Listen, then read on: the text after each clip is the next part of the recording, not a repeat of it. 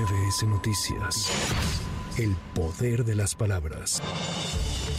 Durante la tarde de este miércoles en Culiacán, Sinaloa, se desarrolló un fuerte operativo en el que elementos de la Guardia Nacional aprendieron sin enfrentamientos ni heridos a Néstor Isidro Pérez Salas, el Nini, identificado como líder de las Fuerzas Especiales de los Chapitos. De inmediato fue trasladado a la Fiscalía Especializada en materia de delincuencia organizada de la Fiscalía General de la República en la Ciudad de México.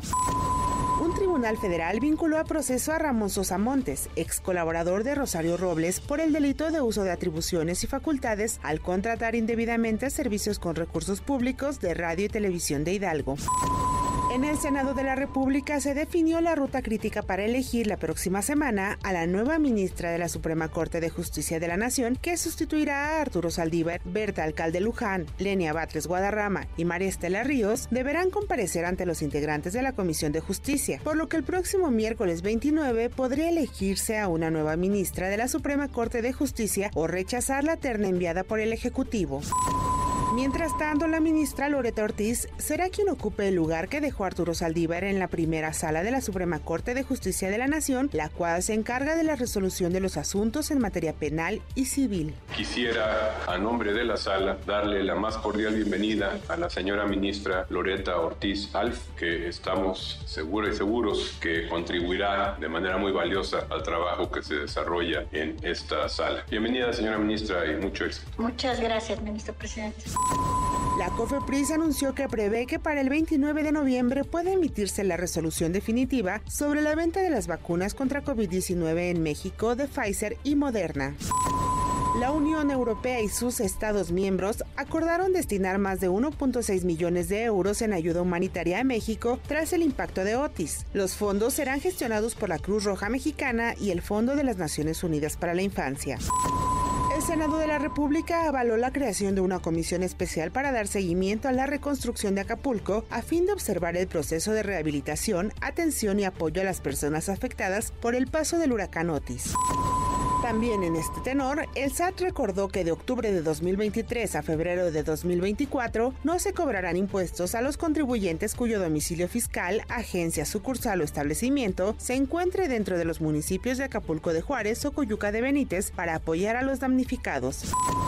Según han estimado diversas organizaciones dedicadas al tema educativo, en México existe actualmente un rezago de entre 7.5 y 8 años en materia escolar debido a la pandemia, la implementación de los nuevos planes educativos y otros factores que han dificultado el aprendizaje de los estudiantes. Es la voz de Israel Sánchez, presidente de la Unión Nacional de Padres de Familia. Nosotros sí vemos un problema que se agrave por lo menos dos años más del promedio. Si traíamos un nivel de 6.57 antes de la pandemia, después de la pandemia subió a 7.58 el rezago, es decir, dos o tres años más se prevé, más agregamos un año más adicional a todo el tema de rezago educativo. La implementación de la improvisación de estos nuevos planes educativos que no se hicieron de manera regular, pues sí generó no solamente una incertidumbre en cuanto a cómo se aplica el nuevo modelo, sino que los niños no están aprendiendo los conocimientos básicos.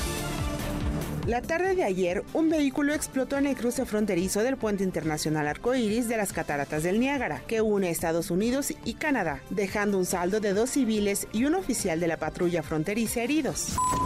Aunque este miércoles comenzó la implementación del acuerdo entre Israel y Hamas, se aplazó hasta este viernes la liberación de 50 civiles israelíes. Los rehenes serán liberados en cuatro tandas de 10 o 12 por día a cambio de un alto al fuego de cuatro días y de la excarcelación por parte de Israel de 150 terroristas.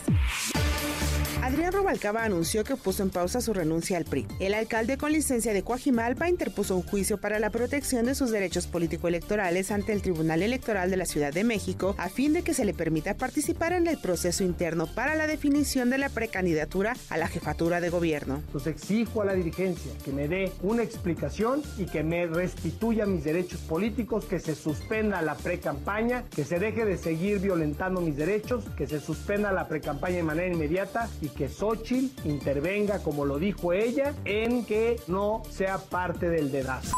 El Aeropuerto Internacional de la Ciudad de México informó que llevará a cabo trabajos de mantenimiento programado al aerotren desde el 25 de noviembre al 12 de diciembre, por lo que el traslado de pasajeros entre las dos terminales será sustituido con autobuses sin costo para personas con pase de abordar. Para MBS Noticias, Anaí Cristóbal. MBS Noticias. El poder de las palabras.